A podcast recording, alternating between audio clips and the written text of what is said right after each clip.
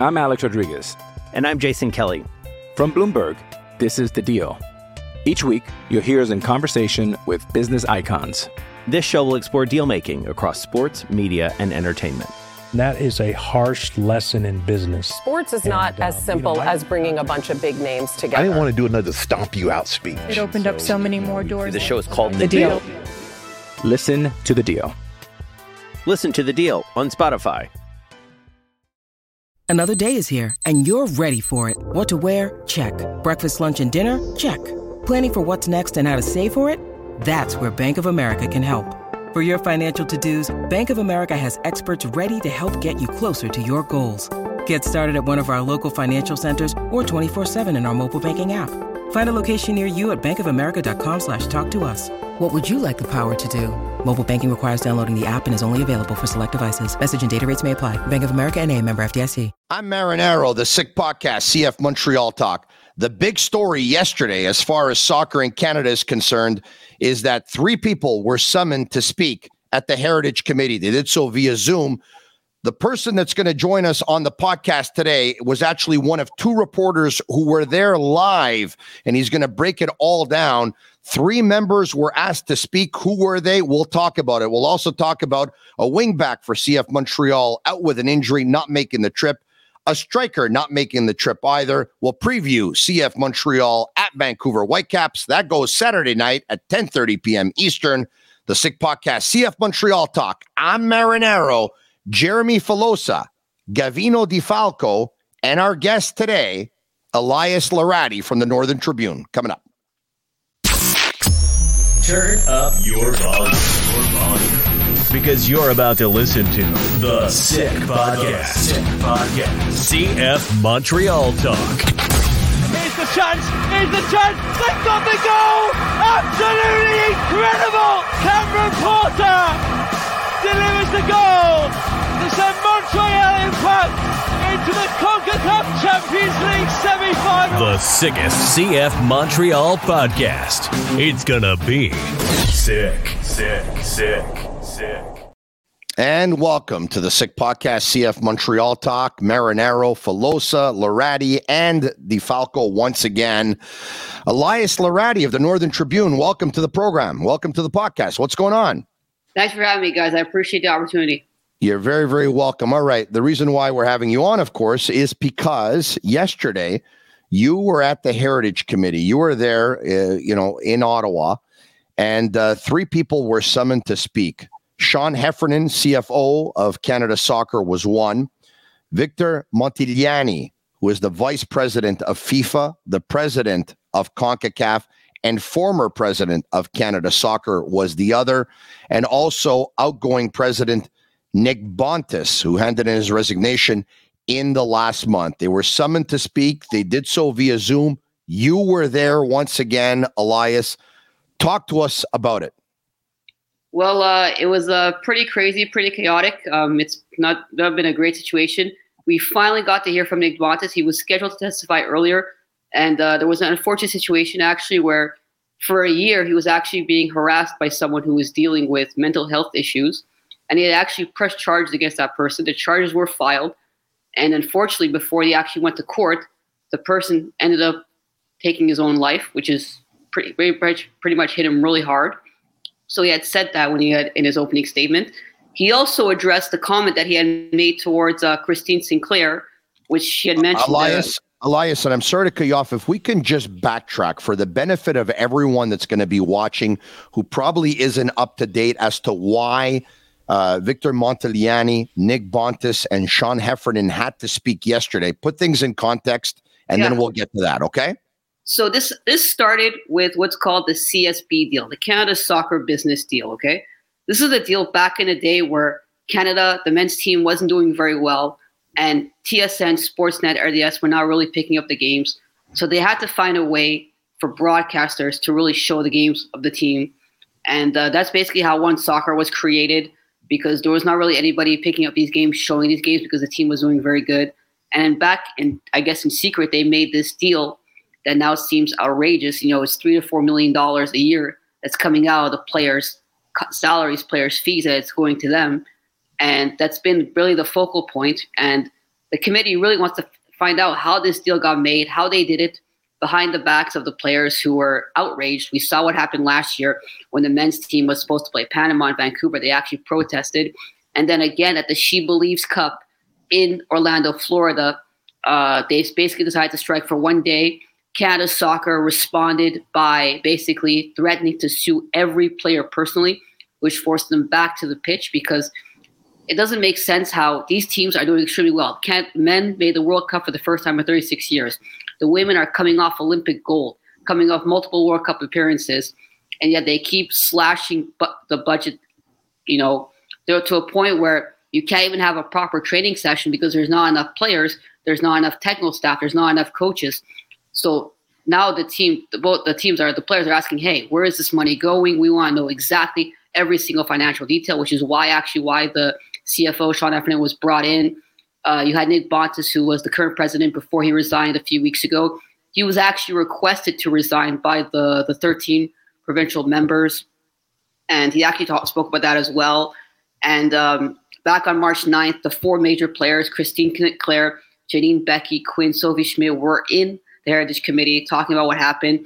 Um, Christine made an unfortunate remark that Nick Bontis had said some insulting comments towards her which is what I was basically referencing. So basically, yesterday he had a chance to come clean. He said, "Listen, I, well, I don't remember what I told her. I don't dispute it, and what I said was wrong. And I've actually reached out to her agent and her as well." To, you know, to apologize, and uh, in regards to my resignation, what? Pardon me. Uh, it was about a week ago that Christine Sinclair said that she was deeply offended that Nick Bontis um, supposedly said what was Christine bitching about again? That was, actually, was that was actually on March 9th. Okay. March 9th. In the meeting on March 9th, she had come out and said, We had I had a meeting with Nick Bontis, and then he basically disrespected me. He said, What was Christine bitching about later in the meeting? And then he had addressed that comment yesterday uh, in his opening statement. Okay, so so he apologized for whatever he would have said that would have offended Christine Sinclair. The Canadian soccer business deal was that deal brokered by Victor Montagliani? Um, it was actually signed by. Correct me if I'm wrong. Probably this will be. Um, I don't remember his first name. It was signed by the guy. His last name is Reed, who was the current president at that time. I think it was Steve, Steve or, or Frank Reed. Correct me if I'm wrong, guys. Yeah. Um, and you know this deal was signed without any approval from any of the players, and you know one of the the MPs who's been really on this is actually Mount Royal Liberal MP Anthony Housefather, who I've actually dubbed as the Pitbull because, you know, he's one of the guys that's really been on them hard. He's been really, you know, been engaged.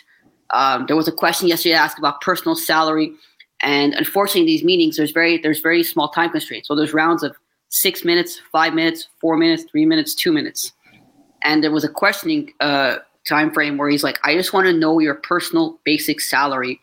And it took about 10 minutes because they were trying to explain, hey, listen, we unfortunately due to the organization that we work with, we can't disclose that. Bontis even came out and said, listen, I don't feel comfortable disclosing that. So, you know, it's it's gone to a point where I even spoke with um, the NDP uh, uh, MP uh, Peter Julian after the meeting yesterday, and um, I, I, actually made a suggestion to him uh, in relate in regards to the Hockey Canada situation. When Hockey Canada went through their scandal, they basically cleaned house. They basically got rid of everybody. They hired a new board, new leaders. And I asked him, I said, listen, are we at a point where Canada Soccer needs to do that? Maybe Canada Soccer needs to just eliminate the entire board, start fresh, you know, hire new board members. He said, listen, they have two avenues. They can do that, or they can literally be totally transparent come forward and answer questions, but which they haven't done at all. Yeah, that was something by Anthony Housefather, by the way, who started off very complimentary of Mr. Montagliani, very complimentary of uh, of Nick Bontis, and then he went to work on Victor Montagliani, really trying to force him to divulge his salary, to which he was trying to put into context that you know at FIFA they have, and and he was basically saying, "This is not what I'm asking you." I'm asking you to divulge your salary, and he wouldn't want to divulge it. It was it was really something. It was uh, it was it was grueling. Yeah, it was. It was it was pretty intense and uh, pretty chaotic to say the least. I've I've never experienced something like that before in my life before. So I mean, for someone who me who, who my goal in life is to, to cover soccer and not cover politics, it's really not fun. no. No. So no. anyway, he didn't divulge the salary. Nick Bontis didn't divulge his salary either. Um, you know, then they were asked about you know having a World Cup that was played on synthetic uh, grass instead of natural grass, and Mr. Montagliani said that FIFA gives you the option to play on whichever kind of grass or turf you want, as long as it's approved, obviously. And then he was grilled about, you know, this was the only World Cup uh, that would be played on synthetic grass. Um, and Mr. Montagliani, once again, Montagliani went back to saying that, you know, it's FIFA um, can tell you whichever, you know, they don't mind. But uh, was anything accomplished in all this? Probably not, unfortunately. Like I like Julian had said, like there hasn't been good testimony coming forward. They need to be fully transparent. They've been hiding, you know, behind like their companies and their organizations and the procedures and all that. Um, I was actually surprised that Montagliani was actually able to testify because FIFA does have what's called a government interference rule. It did happen with uh, two other African countries, and they were actually severely punished. And it was actually mentioned during the March 9th meeting that they felt scared to, you know, to come to government because they thought that maybe FIFA would remove them from the World Cup. The women are expected to play the World Cup this summer in Australia and New Zealand. Um, they do play Nigeria, Ireland, and um, Australia. So Hey, it's Kaley Cuoco for Priceline. Ready to go to your happy place for a happy price? Well, why didn't you say so? Just download the Priceline app right now and save up to 60% on hotels. So, whether it's Cousin Kevin's Kazoo concert in Kansas City, go Kevin, or Becky's Bachelorette Bash in Bermuda, you never have to miss a trip ever again. So, download the Priceline app today. Your savings are waiting. Go to your happy place for a happy price. Go to your happy price, Priceline. I'm Alex Rodriguez. And I'm Jason Kelly. From Bloomberg, this is The Deal. Each week, you'll hear us in conversation with business icons. This show will explore deal making across sports, media, and entertainment. That is a harsh lesson in business. Sports is not And, uh, as you simple know, I- as bringing a bunch of big names together. I didn't want to do another stomp you out speech. It opened up so many more doors. The show is called The Deal. Listen to The Deal. Listen to the deal on Spotify. And and by the way, getting back, it was Steve Reed who, by the way, after Victor Montagliani and before Nick Bontis, the Canada soccer president, in between the two was Steve Reed. Jeremy, Yeah, no, just listen, guys, from the outside, okay, let's let's attack this.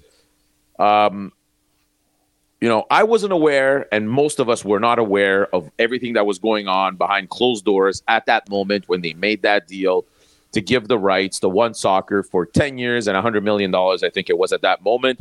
Everybody was sort of happy. We now have a broadcaster, but uh, you can ask Gavino. From day one, we thought to ourselves, I'm not sure this is a smart deal. I'm not sure they're going in the right direction. I'm not sure associating with one soccer uniquely is the best thing for them. I'm not sure in five years they'll think that 100 million over 10 years is great. So I, it, it, it baffles me to think that you know the people that were involved with this so closely thought at that moment that this would be a great deal for Soccer Canada, and that nobody at that moment objected or said anything.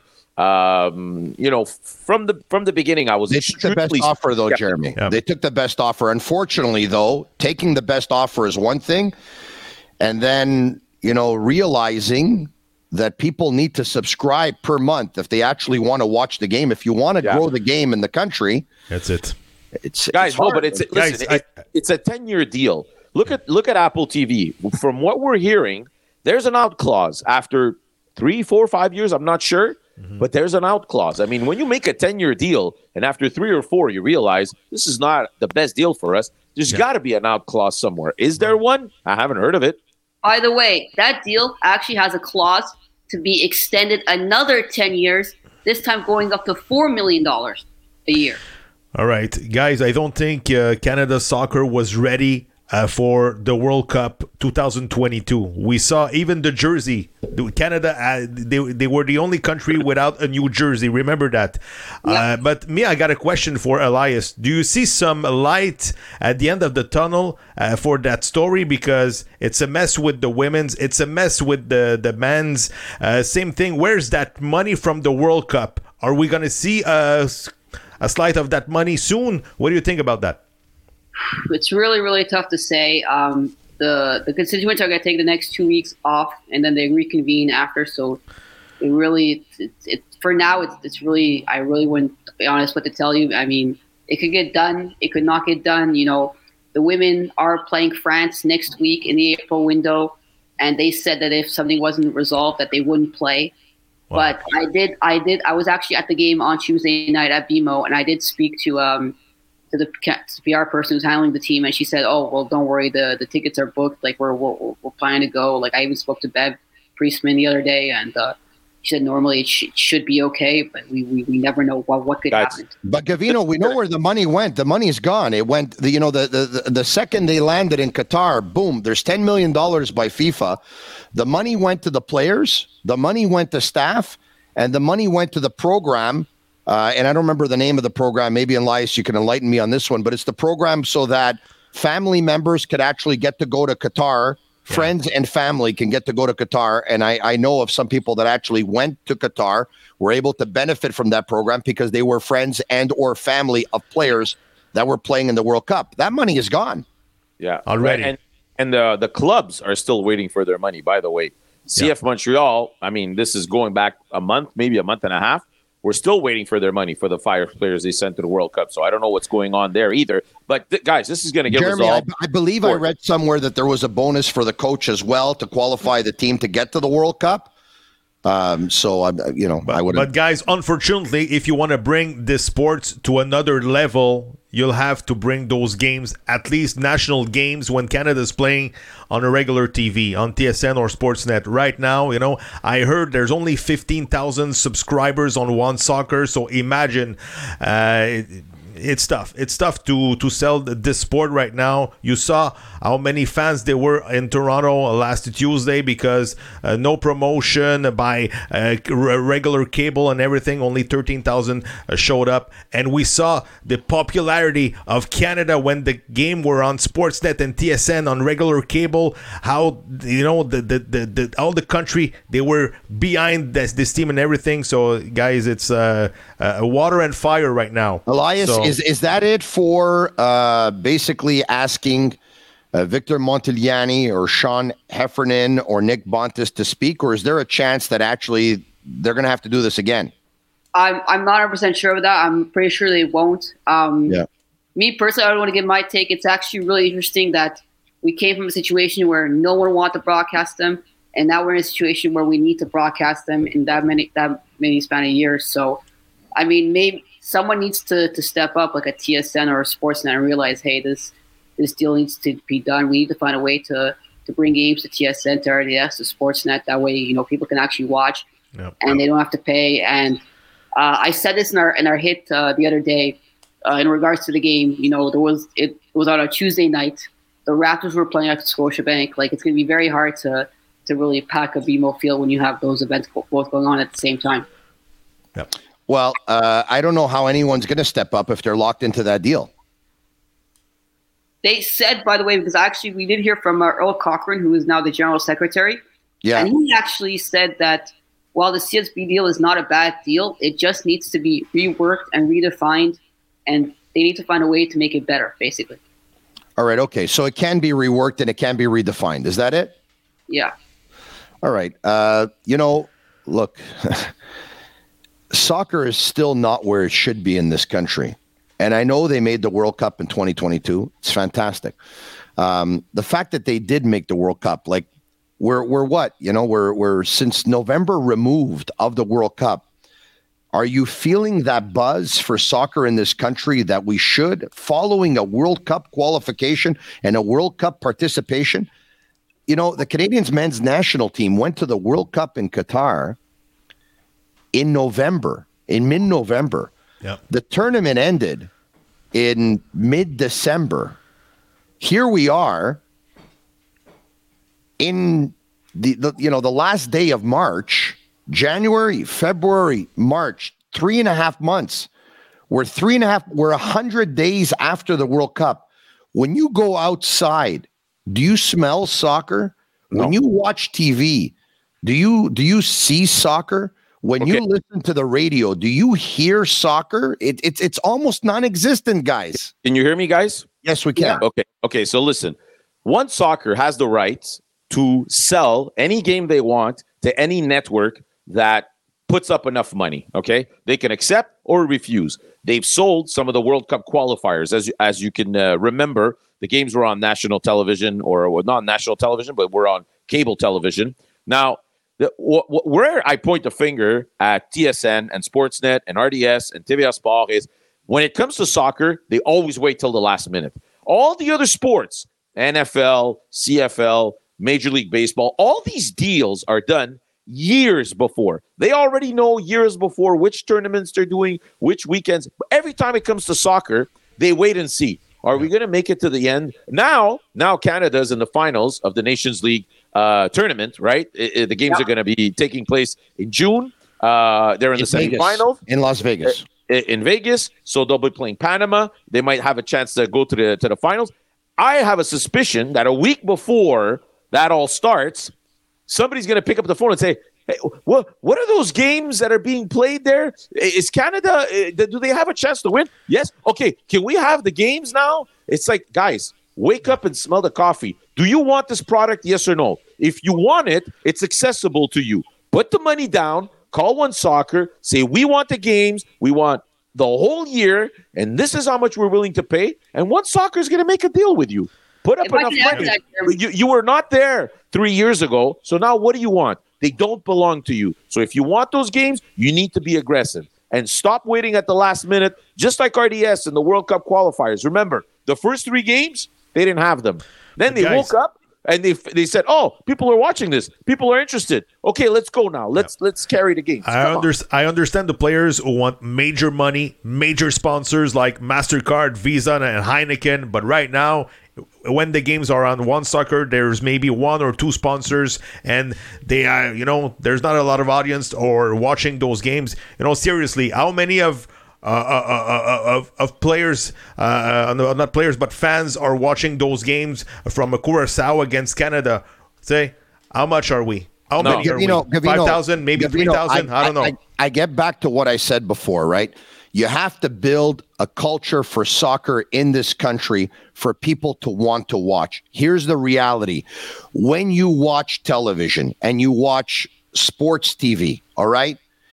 When you need mealtime inspiration, it's worth shopping Kroger, where you'll find over 30,000 mouthwatering choices that excite your inner foodie. And no matter what tasty choice you make, you'll enjoy our everyday low prices, plus extra ways to save, like digital coupons worth over $600 each week. You can also save up to $1 off per gallon at the pump with fuel points. More savings and more inspiring flavors make shopping Kroger worth it every time. Kroger, fresh for everyone. Fuel restrictions apply. Mother's Day is around the corner. Find the perfect gift for the mom in your life with a stunning piece of jewelry from Blue Nile. From timeless pearls to dazzling gemstones, Blue Nile has something she'll adore. Need it fast? Most items can ship overnight. Plus, enjoy guaranteed free shipping and returns. Don't miss our special Mother's Day deals. Save big on the season's most beautiful trends. For a limited time, get up to 50% off by going to BlueNile.com. That's BlueNile.com. Is soccer the number one story? No. Is No. it the number two story? No. Is it the number three story? No. Is it the number four story? No. I'm going to take it a step further. When you listen to the radio, do you hear interviews from the soccer teams, from the professional teams in Canada, from the ones in the MLS or the ones in the CPL? Do you hear from coaches? Do you hear from players? No. You want to know why?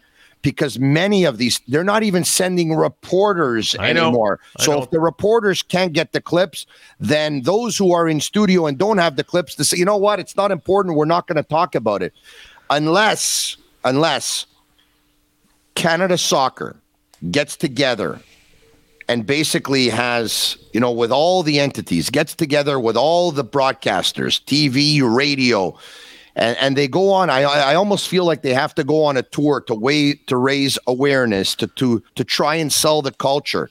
Unless everyone gets on board, this thing we're going to go round and round and round and round, and we're never going to get anywhere. No, it's a, sad, it's a sad story because a lot of fans jumped on the bandwagon last year, last fall, last summer because of that run and everything, the World Cup, and now it's basically, guys, you know, uh, ground Back zero to right square now. one. Back Yeah. to square one. I have two things to say, by the way. Number one, I remember when CBC Sports was showing the Canada games. But here's the thing there was a tournament that the women were playing. And I remember they were showing the games three hours after the game had actually happened. Delay. Who wants to watch the game on a delayed three hour feed when the game already happened? Like, it, that doesn't make sense to me. And number Yeah. two, I actually reached out to Canada Soccer because I actually wa- I was trying to go to Curacao for that game.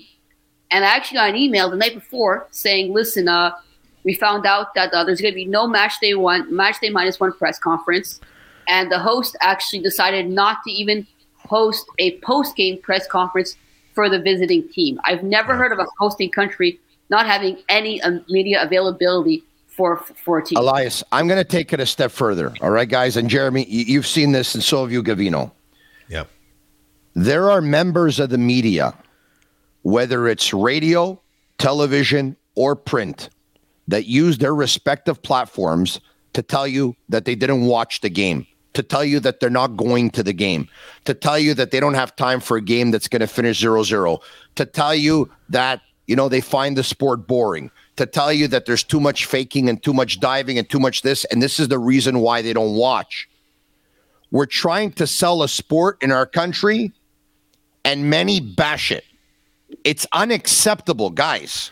It's unacceptable. It's sad. Well, guys, I'm just telling you, I've been covering Canada for the last four or five years, and I was expecting, with all that money from the World Cup and new sponsors and everything, that things would have been improved, especially with the communications and PRs. Haven't seen that in the last three months, guys, guys. guys, let me let me tell you basically- this, okay? Last week before the Curacao game, we get an email. John Herdman is speaking. If you need uh, to be on the Zoom, write to us. Click here, write to us, and we'll send you the password. So we're waiting. We're, we're writing. We need the password. Need the password. Need the password. We're, we're getting closer to, to, to, to the time of the press conference. We get no news. To find out the day later, after a lot of frustration, that the link in the email was not working. It was going into an email that no longer existed. It didn't function. And, and I'm thinking to myself, how does this happen all the time? Now, uh, we've heard that Richard Scott is actually leaving uh, Soccer Canada.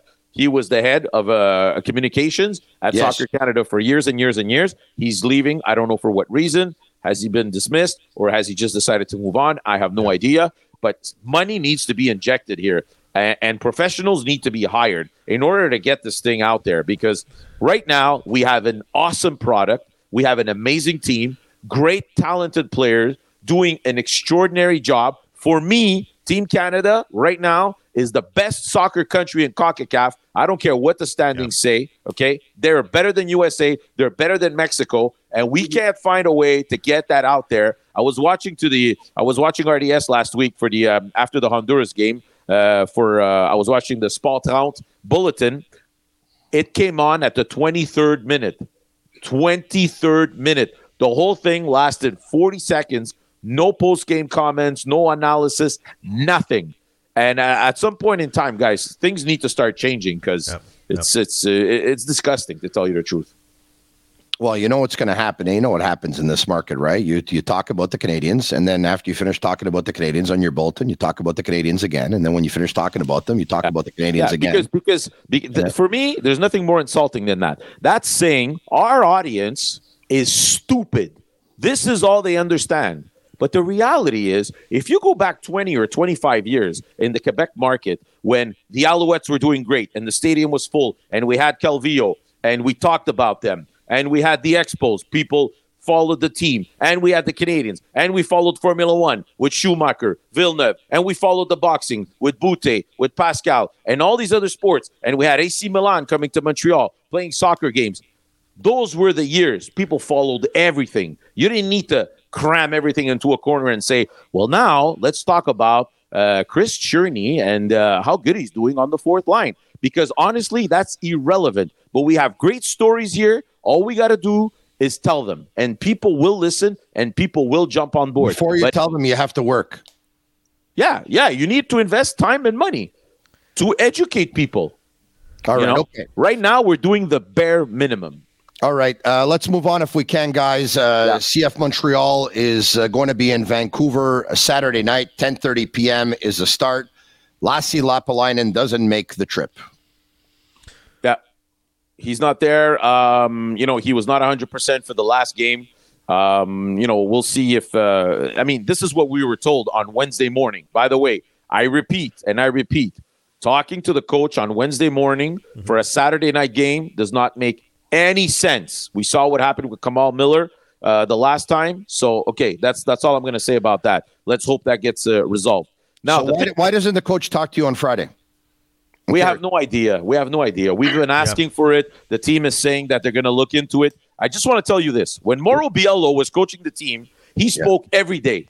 When Rémi Garde came in, twice a week, Tuesdays and Fridays, and then we had uh, uh, uh, Wilfried Nancy once a week, Thursdays. Now we have Hernan Losada once a week, Wednesdays. Every time a new coach comes, it gets worse. Yeah, but worse it's, it's Jeremy. It's, it's because the organization is extremely popular. Uh, everyone's buying the season tickets. Everyone's buying the tickets. Everyone's watching the games. guys, I've fought, I, I've covered jerseys. every. I've covered hockey, baseball, football. I've covered a million sports. I've never heard of a sport where the coach speaks four days before the game and doesn't speak until the game happens. Because then we have issues where we're, we're, we're communicating bad information like we did for Kamal Miller. It doesn't make any sense. It needs to change. Now they're they- they're, they're telling me they're working on it. Let's hope that happens because you know if the Montreal Canadiens coach talks ten times a week, ten, he meets the media ten times a week. And so CF I, I, want to ask you a question. I, I want to ask you a question. I don't want to be mean here. Okay, we're working on it. We're working on what?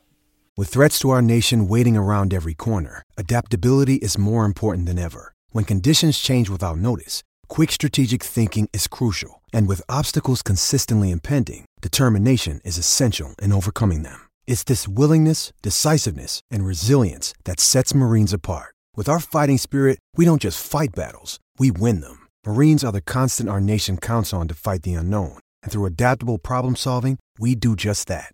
Learn more at marines.com.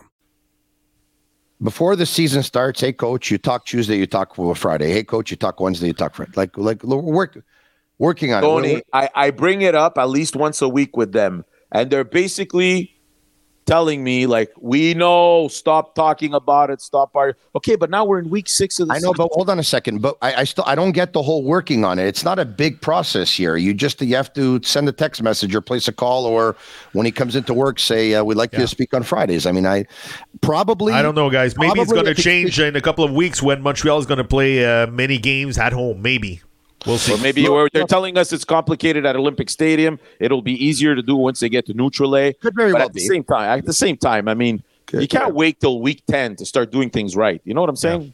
Yeah.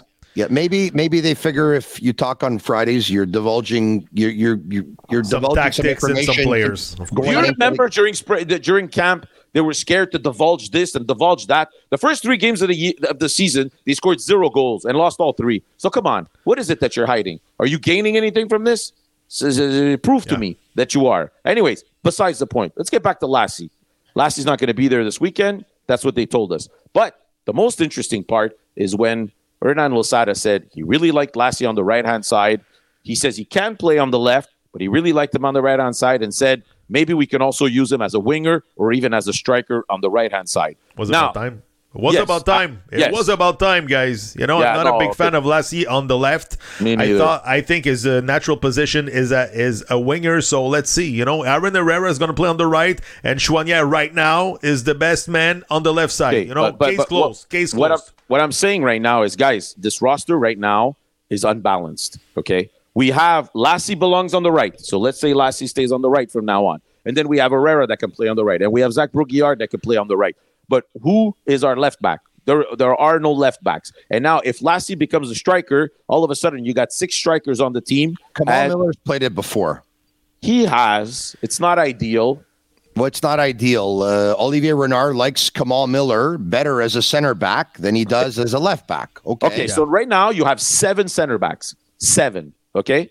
But you don't have one single real left uh, winger or call him Yeah, a maybe maybe Ro- Robbie Thorkelsson's going to be that guy on the left side. I know it's not his natural position, or maybe a Campbell, or but some something has to be done, guys. Maybe Yeah, Quizera is the Thorkelsson is- answer, but he's not healthy right now. Thorkelsson is although also a left-footed center back. You're right, but listen, there, there, there's three players who can who are comfortable, more comfortable than the rest on the left side. Okay, that's it. Quizera, Thorkelsson, and Kamal Miller. Now, if none of them are a left back, well, then you need to go out and get a left back. I mean, uh, it's, just, Yeah.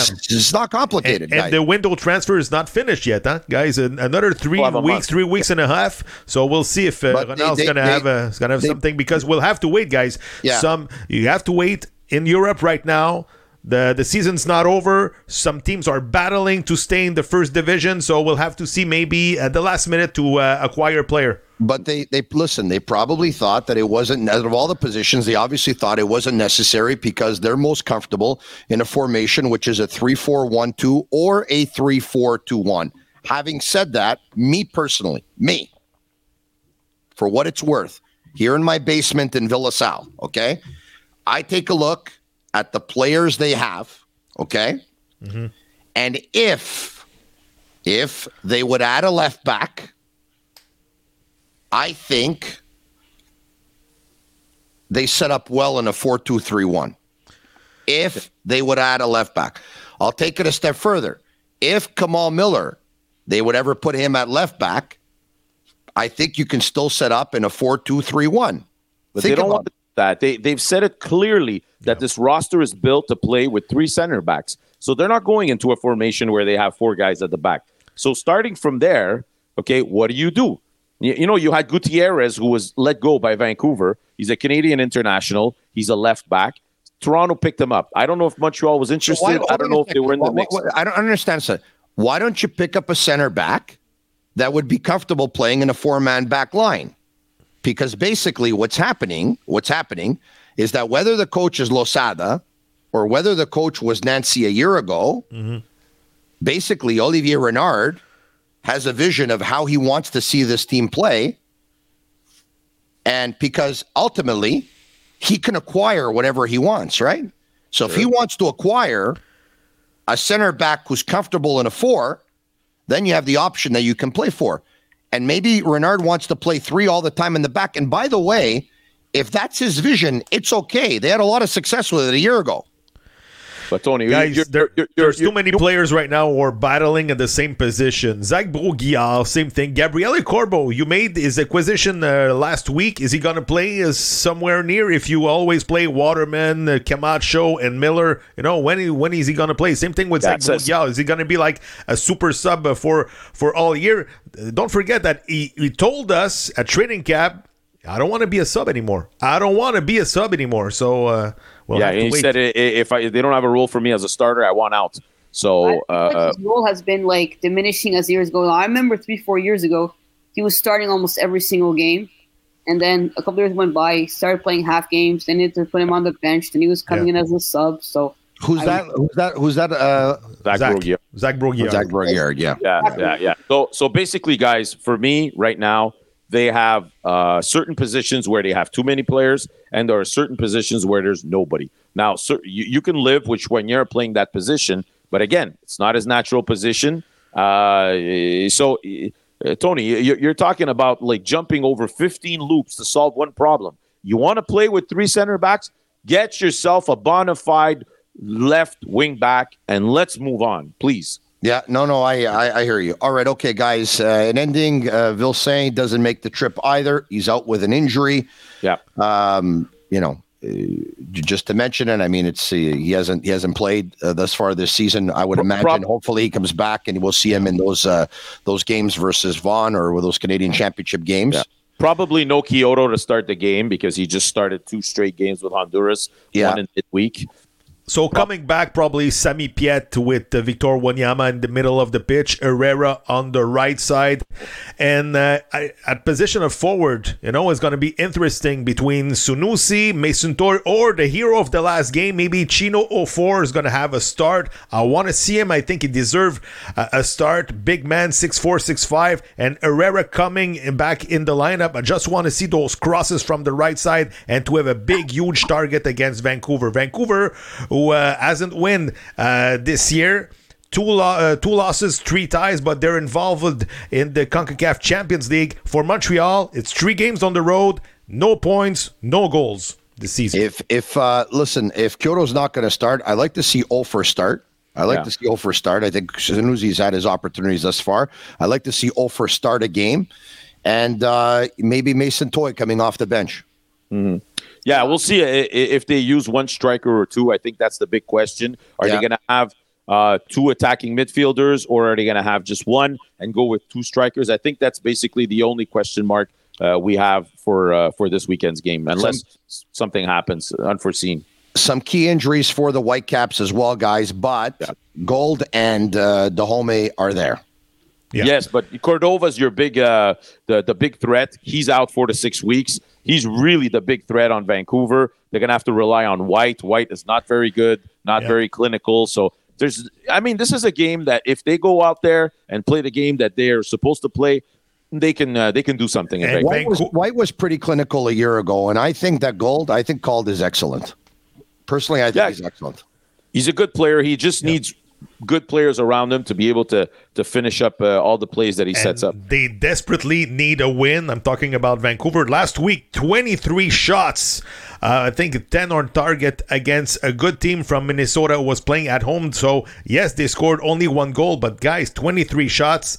Uh, il va faire chaud dans la cuisine, uh, like we say in French. But uh, I expect Montreal to uh, maybe have a tie on the, on the road this weekend. A game that we played on synthetic grass, to which Montreal, of course, obviously is comfortable because they train on the synthetic grass at the Olympic Stadium and also have it to available to them when they'll end up going to their training facility, which, anyway, they're used to synthetic grass, put it that way. All right, guys, for Gavino De Falco, Jeremy Filosa, and Elias Laradi of the Northern Tribune. Thanks for joining us today, Elias. We really appreciate it.